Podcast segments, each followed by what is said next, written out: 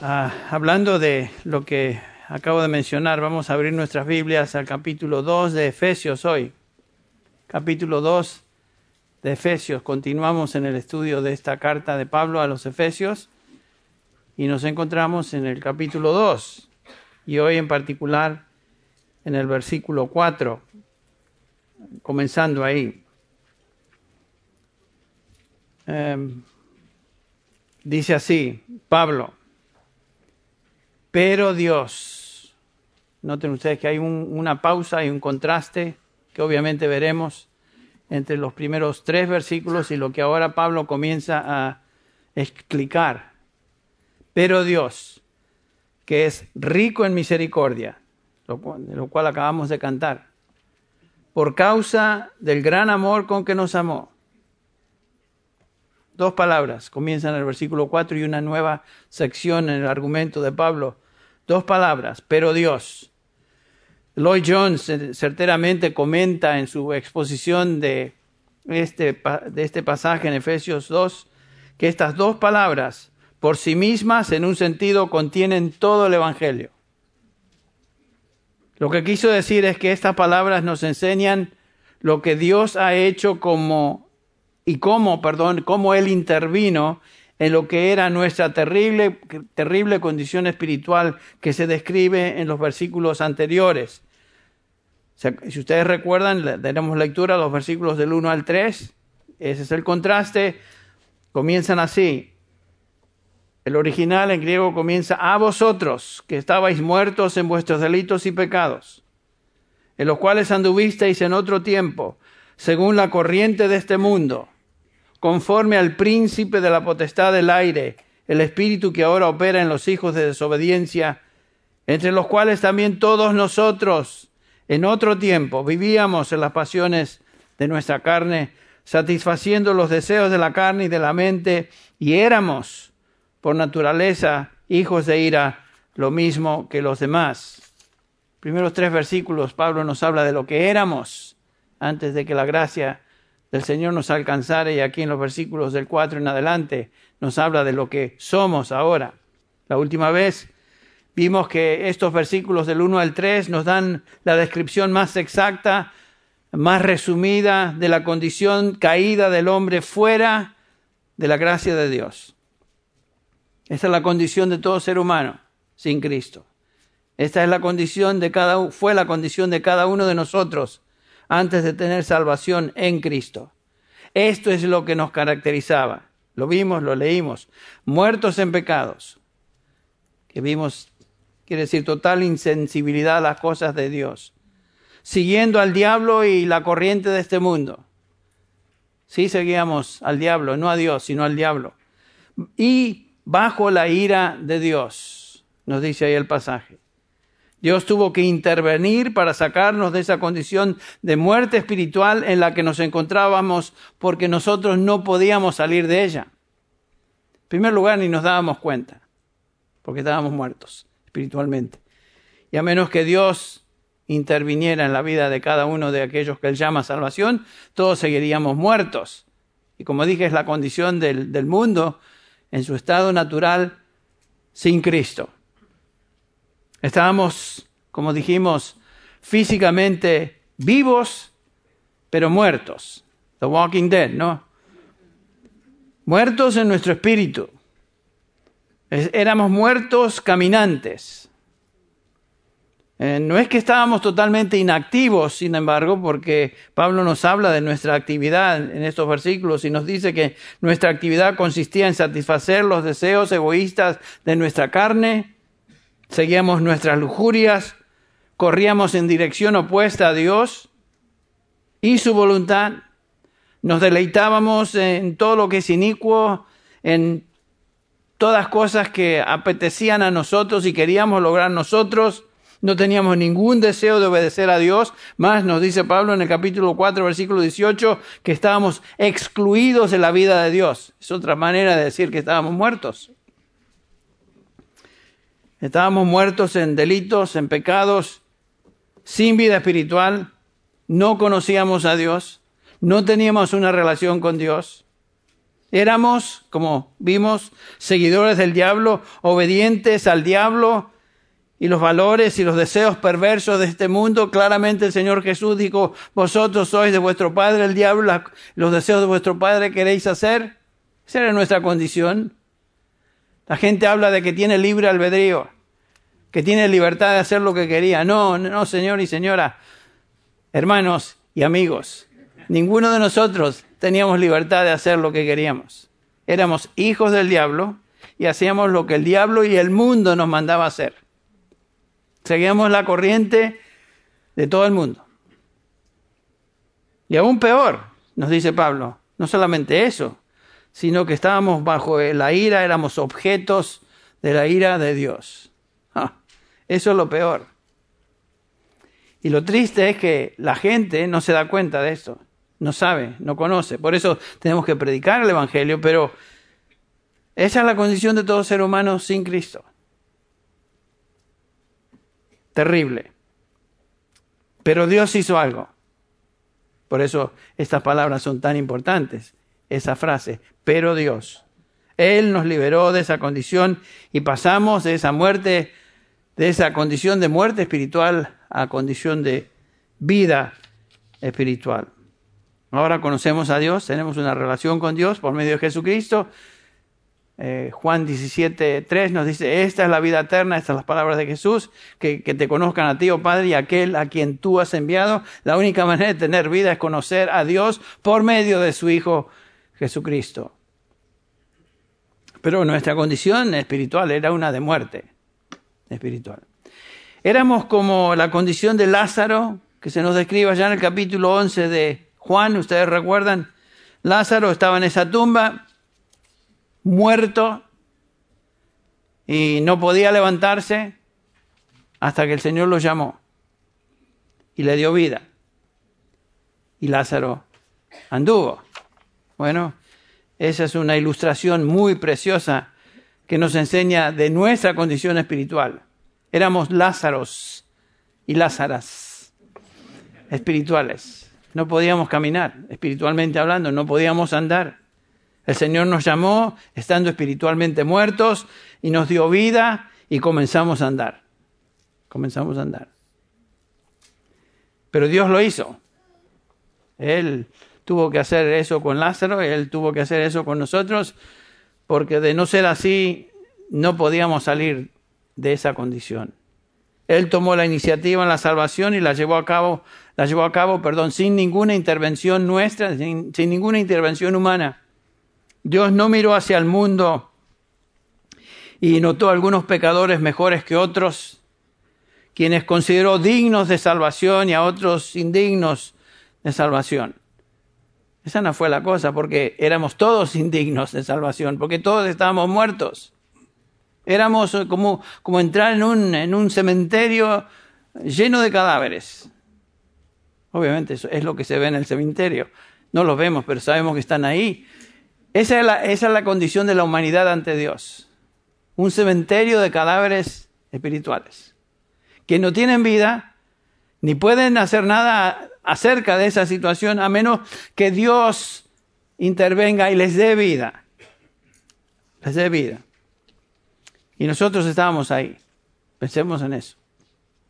¿Por qué amamos al Señor? ¿Por qué seguimos al Señor? ¿Por qué venimos a la iglesia? ¿Por qué cantamos? ¿Por qué nos agrada estar con otros hermanos? ¿Por qué los cambios que observamos es porque Él nos dio vida? Eh, no es que de repente se nos prendió la lamparita y decidimos ser buenos y buenas personas. Dios tuvo que intervenir Éramos todos pecadores. Nos dice Pablo claramente en Romanos 3:21, por cuanto todos pecaron, todos, todos y están destituidos de la gloria de Dios. ¿De dónde viene esto? Desde el capítulo 3 de Génesis nos dice Pablo que el pecado entró en el mundo, el pecado entró en el mundo por un hombre y la muerte por el pecado. Así también la muerte se extendió a todos los hombres por, porque todos, todos, sin excepción pecaron. Ese es Romanos 5.12. Todos pecaron. En términos de su condición espiritual, no hay pecadores mejores que otros. No hay. porque todos están muertos. Y en camino, por supuesto, a una eternidad separados de Dios y a condenación eterna. Muertos espiritualmente y muertos, la muerte llegará finalmente a cada uno de los seres humanos. Ninguno podía hacer nada en cuanto a su condición de insensibilidad a las cosas de Dios. Todos éramos incapaces de la más mínima reacción hacia Dios. Pablo dice que estábamos excluidos de la vida de Dios. La gente piensa que hay gente religiosa y que son buenos y, que buscan a Dios y que de alguna manera este, se acercan y van a estar más cerca de Dios y Dios va a tomar en cuenta eso. ¿Saben qué? La Biblia nos dice que estábamos todos muertos y no hay grados de muertos ni de mortandad. Estamos todos muertos. Hay grados de corrupción física del cuerpo, pero no grados de muerte. Entonces podemos darnos cuenta de la importancia del significado y el ímpetu que tienen estas dos palabritas. Pero Dios, en esa condición de total y absoluta inhabilidad, Dios interviene. Dios. La única razón escuche muy bien y que se nos, se nos grabe, la única razón que la Biblia nos da porque alguien es salvo se atribuye a Dios. Solamente. Dios es el autor de nuestra salvación. No es que algunos, como dije, buscaban a Dios. Por lo tanto, encontraron salvación. Claro, ya buscaban a Dios y encontraron salvación. No. La Biblia es clara en decirnos, Romanos 3 otra vez, no hay quien busque a Dios. No hay quien haga lo bueno. No hay ni siquiera uno. Eso es contundente, eso es universal.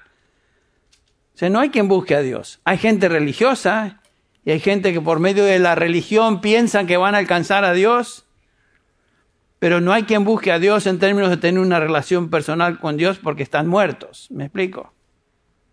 Eso es lo que la Biblia claramente nos enseña. La salvación se origina en el carácter de Dios. Tiene que ver sola y exclusivamente con Dios. Él nos salvó porque fue su voluntad salvarnos. Por eso Pablo ya nos hizo ver eso en cuanto a la voluntad de Dios en el capítulo 1, versículo 11. Al final de este versículo dice Pablo que Dios obra todas las cosas conforme al consejo de su voluntad. Todas las cosas obviamente nuestra salvación. Fue voluntad de Él salvarnos. No tiene nada que ver con nosotros o alguna virtud personal que, que tengamos. Y esto es clave de entender, porque la gente, al mundo, los hombres, les cuesta aceptar la idea que la salvación es de Dios y Él no tiene nada que ver con eso. La salvación en toda la escritura se atribuye a Dios Solo a Dios. Ahora, ¿qué motivó a Dios traer esa salvación y dar esa salvación? Bueno, Pablo nos dice en el versículo 4 que estamos considerando ahora, pero Dios que es rico en misericordia por causa del gran amor con que nos amó, y ahí comienza a hablarnos Pablo de lo que motivó a Dios salvarnos. No fue algo en nosotros, no fue algo que Él vio en nuestra vida, que le atrajo. Dice, bueno, estos sí son buenas personas. Estos, estos sí tienen potencial. Van a entrar al cielo. Me, me, me gusta este grupo. Están todos muertos. ¿Qué belleza tienen los muertos? Están todos muertos.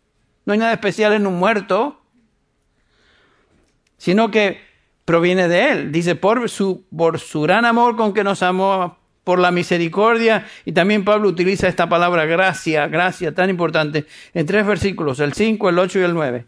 El 5 y el 8, cuando estábamos muertos en nuestros delitos y pecados, nos dio vida juntamente con Cristo. Por gracia habéis sido salvados. En el, en el versículo 8 otra vez, por gracia habéis sido salvados por medio de la fe. Lo veremos eso más tarde.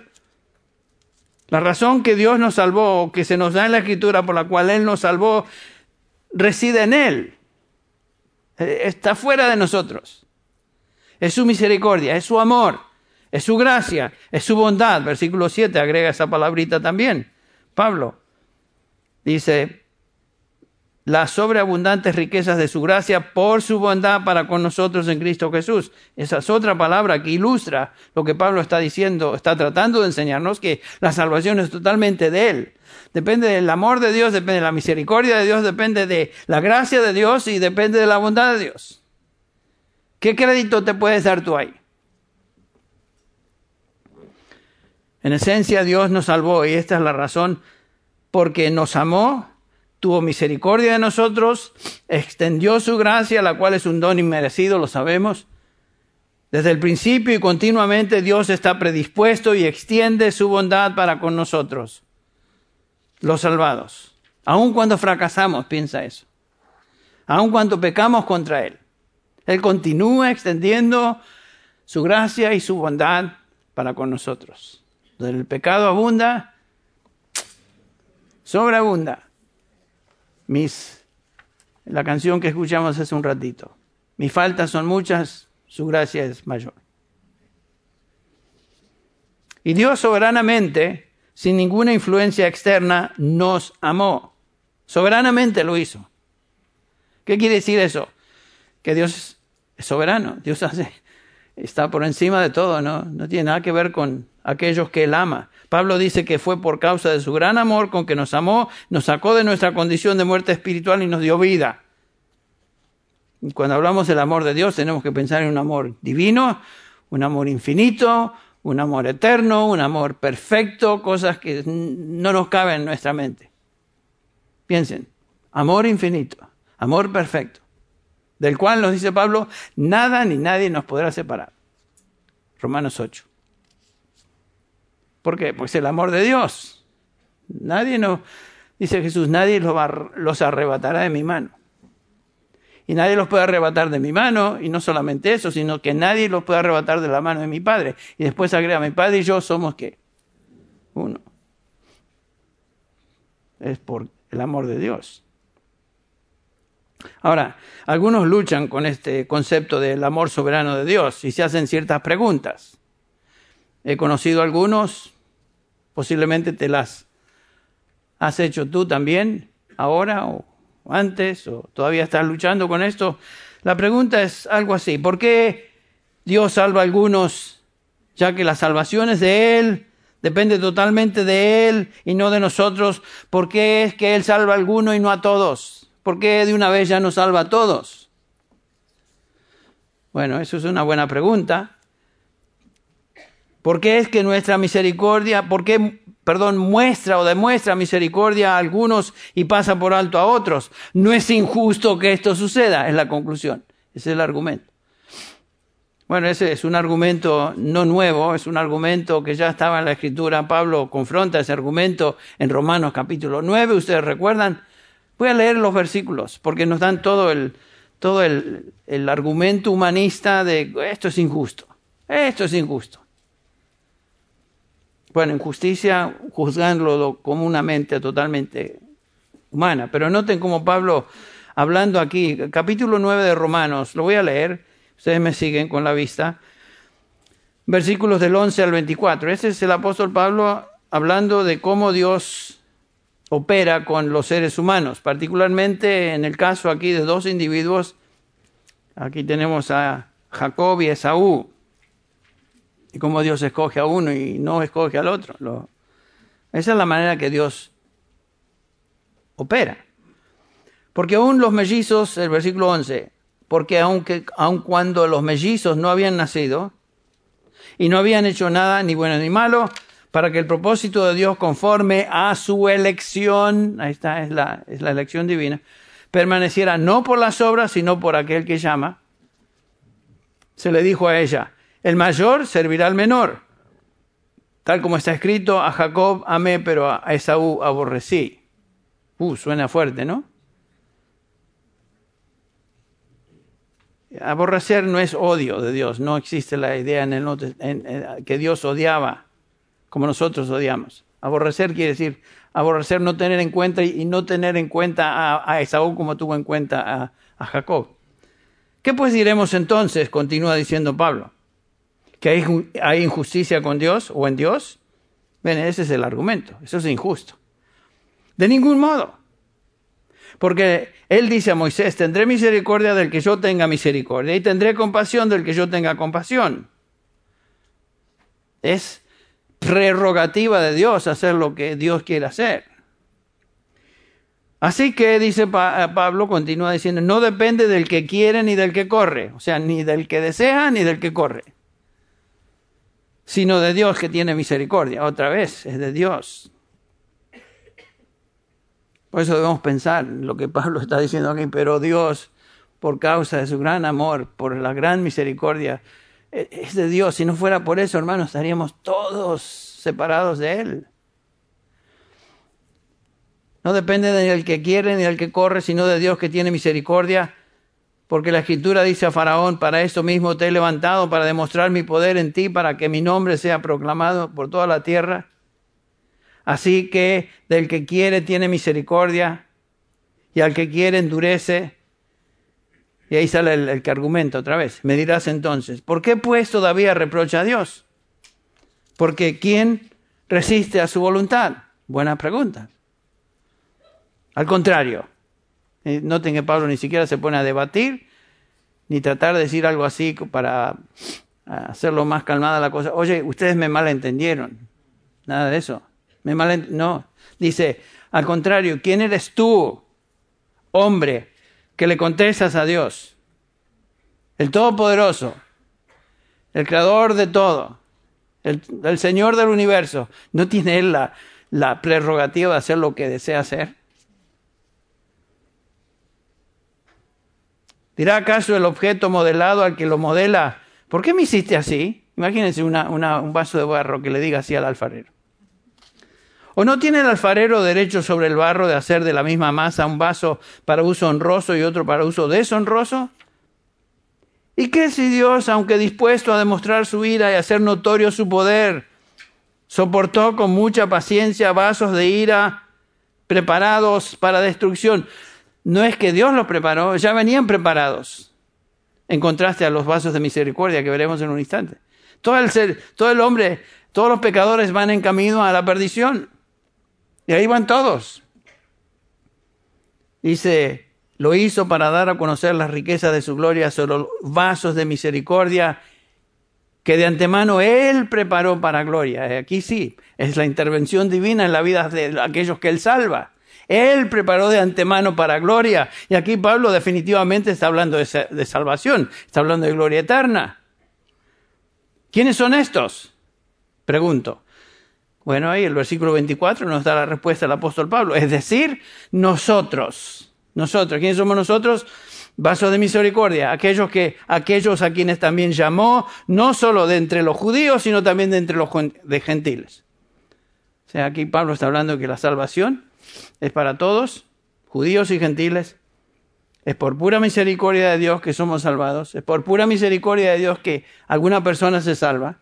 Es por amor de Dios, es por gracia de Dios, es por su bondad. Es pura misericordia. Y este pasaje llama a los salvados, noten, vasos de misericordia que Dios preparó de antemano para gloria. Qué precioso, ¿no? Entonces, en lugar de arguir, nos sometemos, nos doblegamos ante lo que Dios dice en su palabra y alabamos su nombre. Eso no es injusticia, que Dios escoja, que Dios tenga misericordia, que Dios tenga compasión en algunos y no en todos, porque Él es Dios. Eso no es injusticia. ¿Saben por qué? Porque el hecho es este, que si Dios nos diera lo que es justo o lo que merecemos, ¿cuántos de nosotros llegaríamos a, a gloria? absolutamente cero. Un bunch de muertos espirituales, un grupo así de, de personas insensibles a Dios que ni les importa a Dios, hacen lo que quieren. Si Dios no hubiera intervenido, nadie hubiera sido salvo. Bueno, entonces no es injusticia, Dios hace, Dios no es injusto, Dios hace como Dios hace lo que Él determina es justo y todo lo que Dios hace es justo. Acusar a Dios de ser injusto porque tiene misericordia de algunos y no de todos.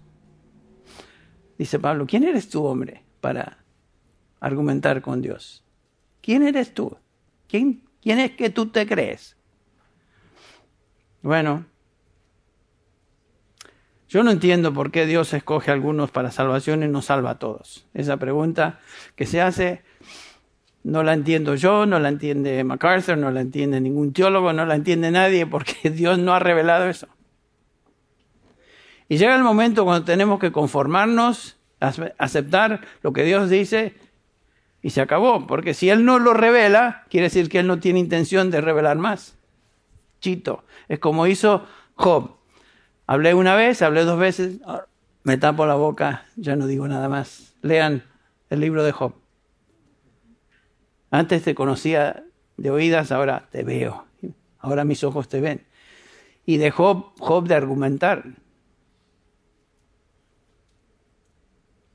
Hmm.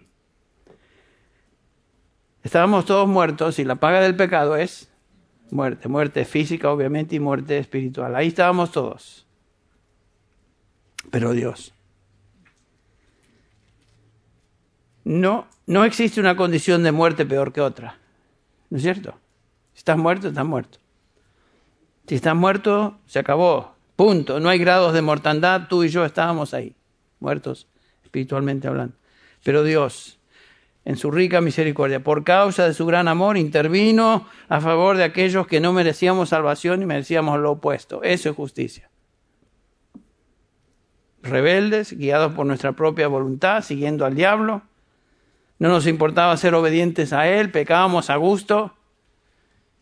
La gente habla de que tiene libre, libre albedrío. Libre albedrío,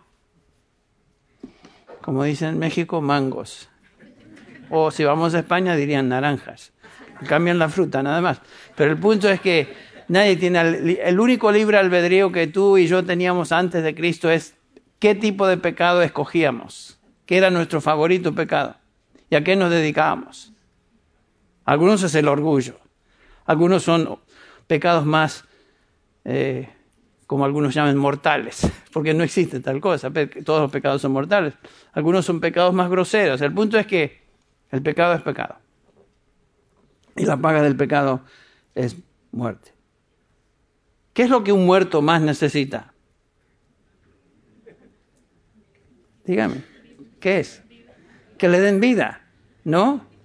Claro, que le den vida y bueno, eso es justamente lo que Dios hizo. Eso es lo que nos dice Pablo. ¿Qué hizo Dios para librarnos de nuestra condición espiritual, de muerte espiritual, perdón, en el pecado? Versículo 5. Aun cuando estábamos muertos en nuestros delitos y pecados, nos dio vida.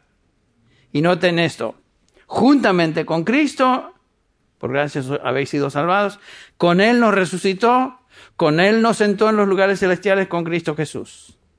Entonces, noten eso, Dios nos dio vida juntamente con Cristo, juntamente con Cristo nos resucitó y juntamente con Cristo nos sentó en los lugares celestiales. Tres verbos usa Pablo para expresar esa relación de unión espiritual que el creyente tiene con Cristo. Porque no hay salvación fuera de Cristo. ¿No es cierto? Fuera de Cristo no hay salvación. Y la salvación es estar unidos a Cristo. Cuando tomamos estos tres verbos, son tres verbos en griego eh, antecedidos por la preposición o la conjunción con, que inmediatamente nos, nos indica, nos enseña la, la, unión espiritual que existe entre el, el creyente y Cristo Jesús. Ser cristiano, haber sido salvado, quiere decir que como creyentes Dios nos ha incorporado, nos ha unido espiritualmente a Cristo y los resultados de su obra en la cruz. Hemos sido espiritualmente bautizados con Cristo, dice Pablo en Romanos 6, o sea, unidos a Cristo, en su muerte y en su resurrección.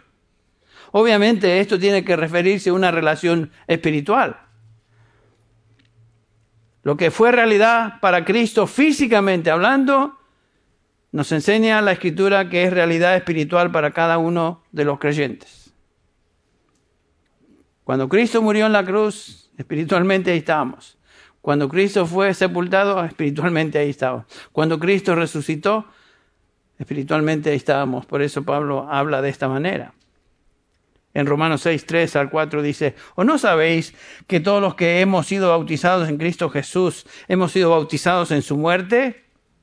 Por tanto, hemos sido sepultados con Él, otra vez con Él, por medio del bautismo para muerte. No está hablando aquí de bautismo de agua, está hablando aquí de un bautismo espiritual. El bautismo de agua no, no, no, no hace nada, no cambia a nadie a fin de que como Cristo resucitó de entre los muertos por la gloria del Padre, así también nosotros andemos en vida nueva en vida nueva. Hemos muerto con Cristo, hemos resucitado con Cristo y andamos en vida nueva. Es una, es una resurrección espiritual. Pablo enseña lo mismo en Galatas 2.20. Con Cristo he sido crucificado, juntamente crucificado, y ya no soy yo el que vive, sino que Cristo vive en mí. Y la vida que ahora vivo en la carne, la vivo por fe en el Hijo de Dios. O sea, hemos resucitado a una esfera nueva de de existencia, una esfera espiritual. Antes estábamos muertos, no entendíamos nada de las cosas del Espíritu. Y esta es una verdad, entre paréntesis, hermano, para cada cristiano, cada creyente, lo entienda o no lo entienda. No hay cristianos que están aún esperando estar unidos a Cristo. Esta, es una experiencia universal de cada hijo de Dios. Ser cristiano quiere decir estar en Cristo y con Cristo. Esta es la gran doctrina del Nuevo Testamento de nuestra unión con Cristo, esa unión espiritual. Que obviamente cada vez que Pablo se refiere a esa unión utiliza esta frase, en Cristo, en Él, en Cristo Jesús. Una y otra y otra vez en sus epístolas, 164 veces Pablo usa esta expresión, en Cristo, en Él o en Jesucristo. Hablando justamente de nuestra relación de unión espiritual con Cristo obviamente era, eh, estaba al frente de su manera de pensar de Pablo, toda su teología eh, tenía que ver con nuestra relación con Cristo, nuestra unión con Cristo. ¿Qué quiere decir ser cristiano? Es estar en Cristo, estar unido a Cristo. El Señor Jesús también habló de esta íntima relación de, Él con sus discípulos cuando nos enseña, por ejemplo, en Juan 15, yo soy la vid verdadera, ¿ustedes recuerdan? Yo soy la vid. Y mi padre es el viñador. Todo pámpano que en mí no da fruto, lo quita. Y todo el que da fruto lo poda para que dé más fruto. Vosotros ya estáis limpios por la palabra que os he hablado. Permaneced en mí y yo en vosotros. Como un pámpano no puede dar fruto por sí mismo si no permanece en la vid, así tampoco vosotros si no permanecéis en mí.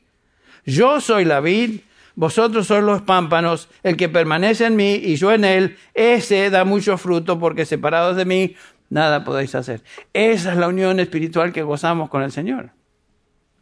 No es una relación, no es una unión simplemente de dicho, es una unión espiritual real que existe entre el creyente y su Salvador, entre Cristo Jesús y aquellos que le pertenecen, así como la, la vid y los pámpanos unidos. Es una unidad orgánica, una unidad vive, viva.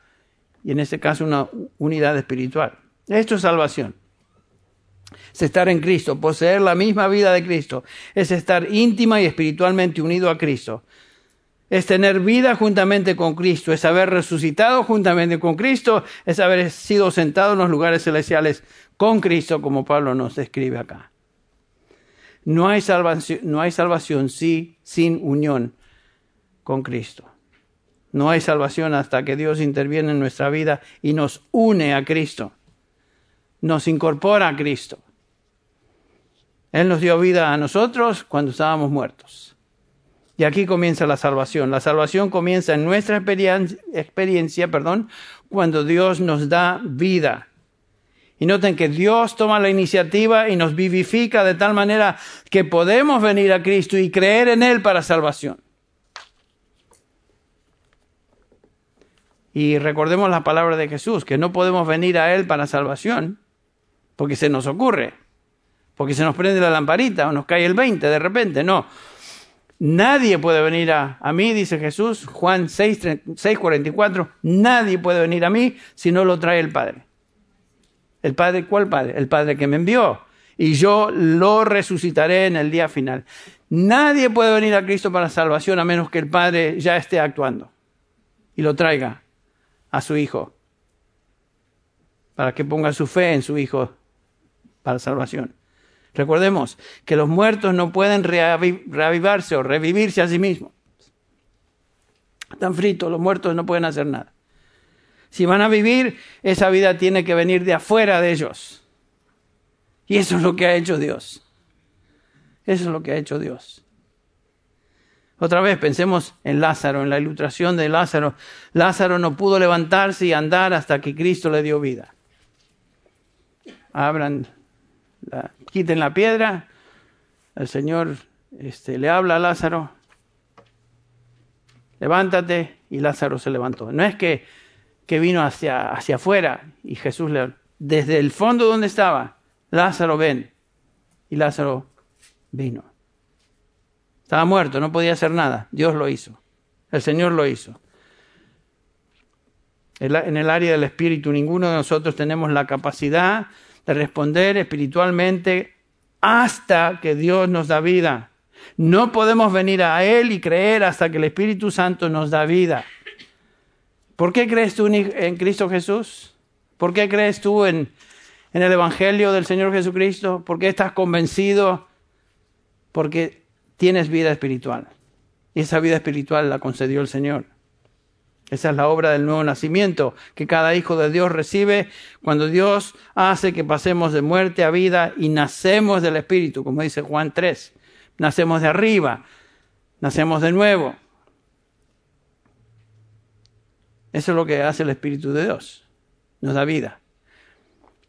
Ah, y noten en la ilustración de Cristo en cuanto al nuevo nacimiento, es obvio que ninguno de nosotros podíamos hacer nada en cuanto a nacer de nuevo.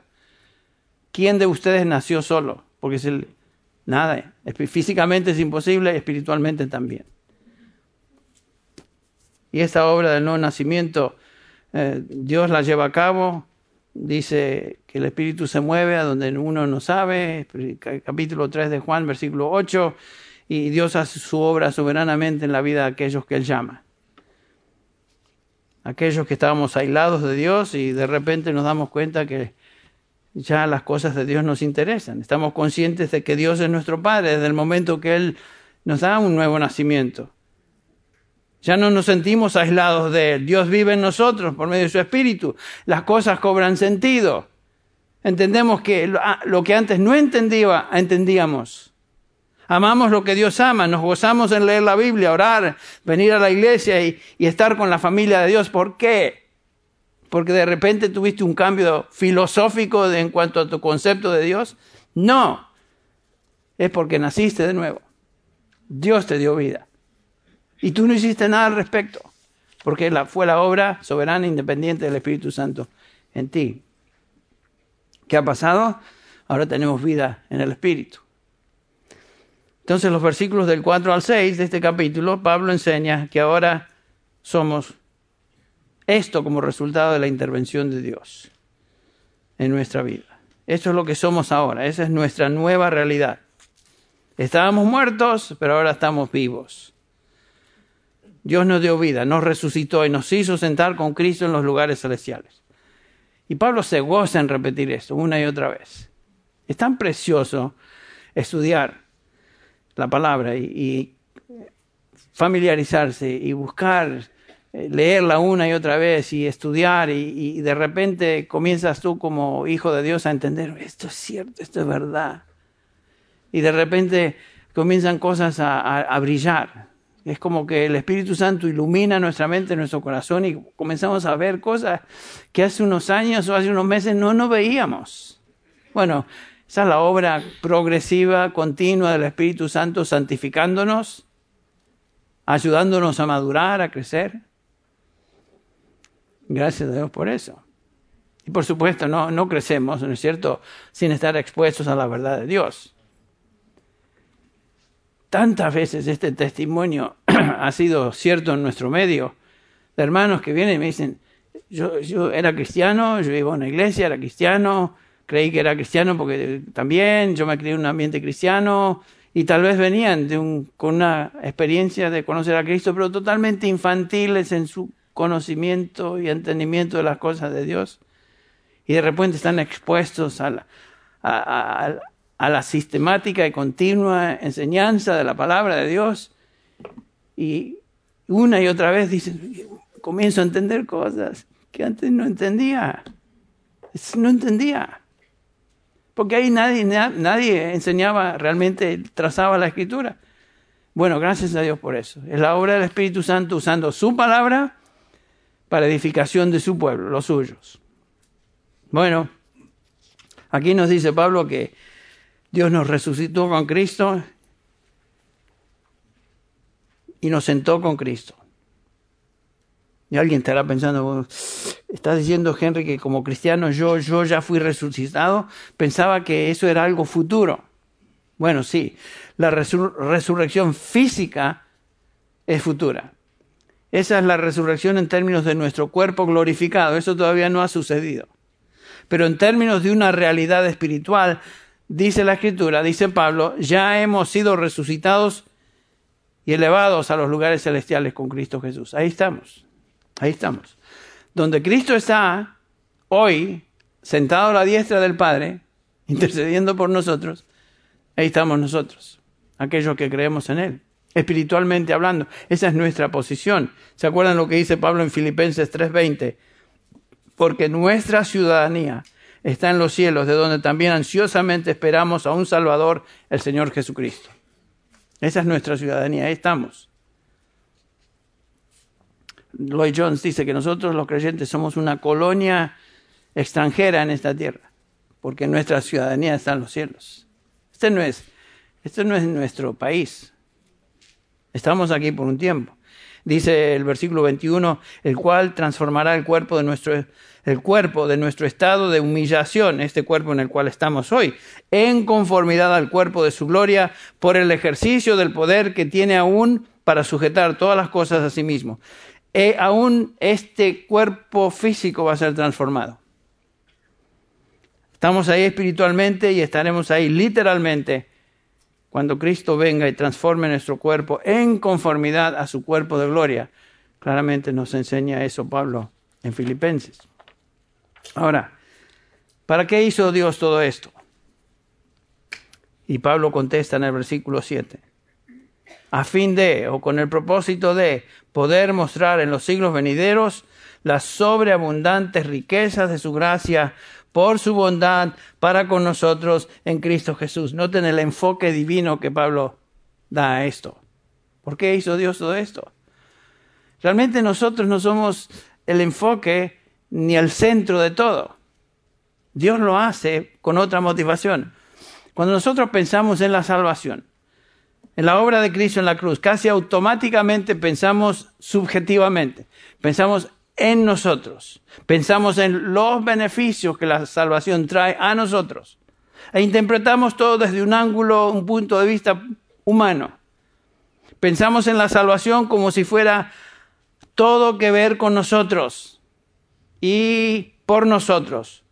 Como si el único propósito en la salvación fuera el perdón de nuestros pecados.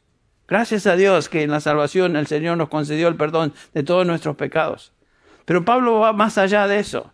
Noten que claramente en este versículo 7 Pablo nos dice que lo primordial en la doctrina de salvación es lo que Dios ha hecho con el propósito de exaltar su gracia en los siglos venideros.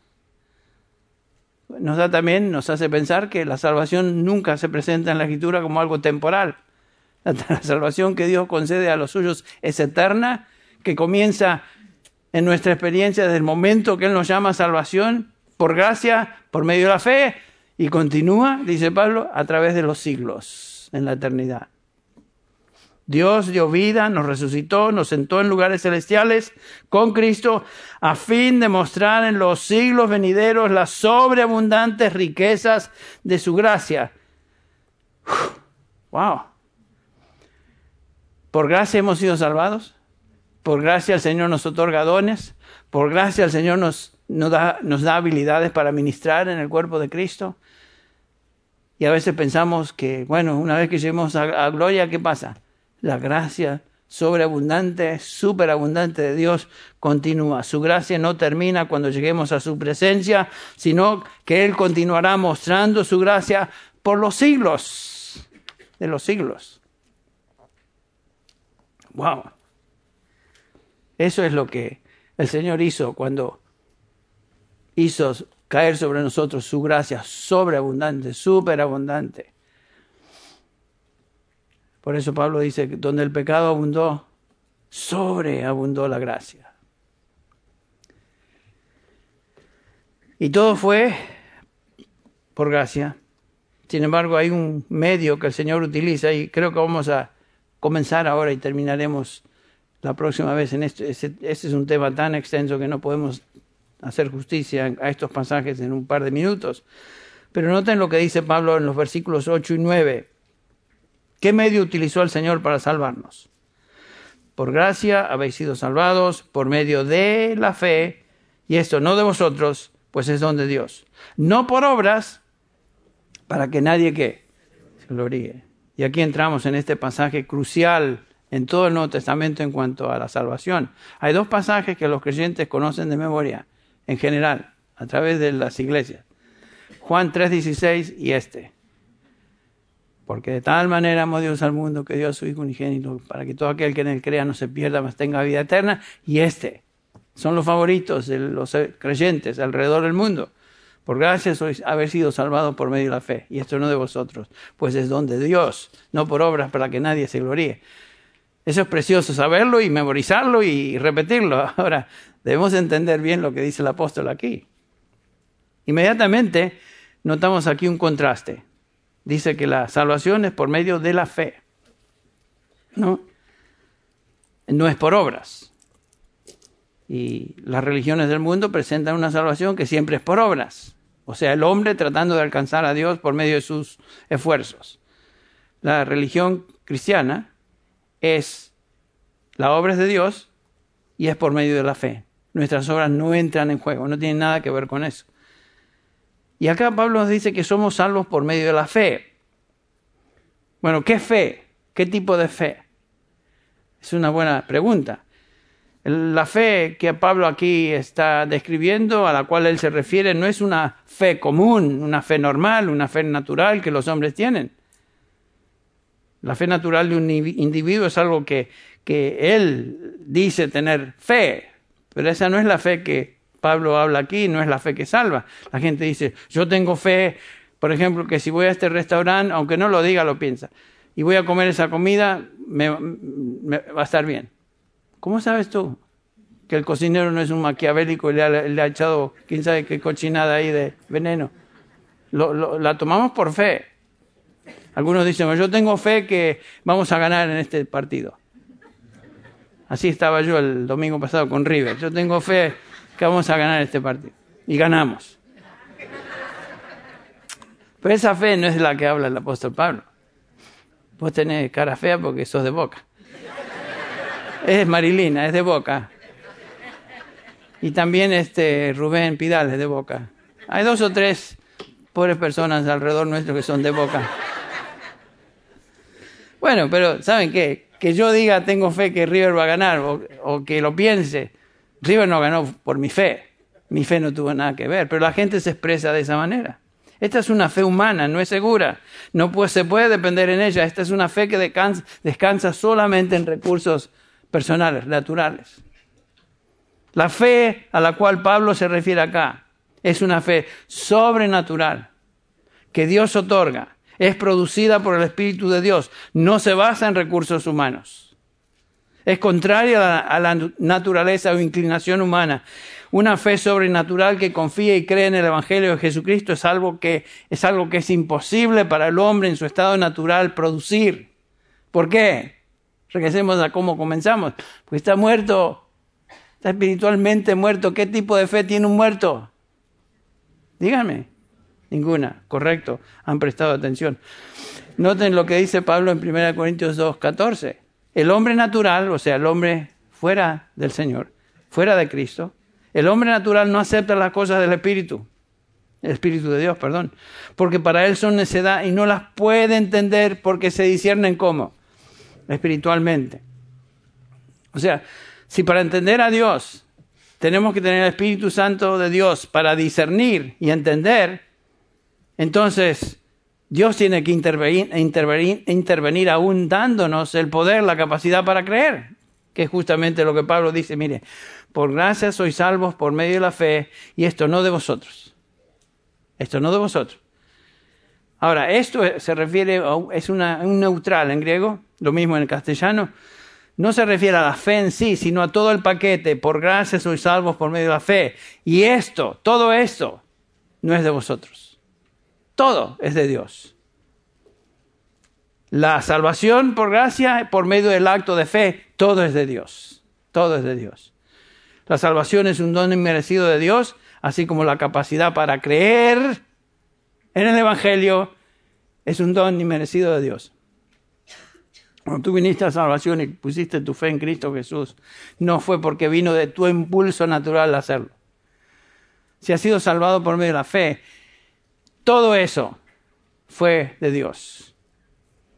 Filipenses 1.29 nos dice algo similar. El Señor, hablando de, del creer, nos dice en Filipenses 1.29, Pablo hablando, porque a vosotros se os ha concedido por amor de Cristo no solo creer en Él, sino también sufrir por Él.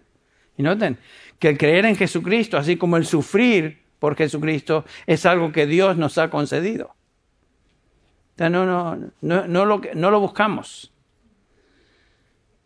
Por eso, Pablo, digo, el Señor dice, nadie puede venir a mí a menos que el Padre lo traiga. Nadie viene porque se, de repente se inclina a creer. Si alguien viene a Cristo y pone su fe en Él es porque el Padre lo trajo a Cristo. Y esa habilidad y capacidad de creer es parte de este gran movimiento de la salvación. Venir a Cristo y creer en Él para salvación es algo que Dios Padre concede, no es el resultado de ningún impulso nacido en alguien dependiendo de su propia naturaleza, de su propia inteligencia, de su, propio, su propia habilidad o virtud personal, nada de eso. Entonces la salvación, dice Pablo, es por pura gracia, solo por el medio de la fe. Y Pablo agrega, en contraste, no por obras, para que nadie que se gloríe. O sea, las obras no tienen nada que ver con nuestra salvación. Las obras no pueden traer salvación. Ningún esfuerzo humano puede causar que Dios nos salve. La salvación es por gracia, solamente por medio de la fe, solamente y solamente en Cristo. ¿Qué, qué evangelio? Bueno, eh, en los versículos que siguen, Pablo nos va a seguir hablando acerca de las obras y la relación que nosotros como cristianos tenemos con las obras. No somos sin obras, somos salvos sin obras para que nadie se gloríe.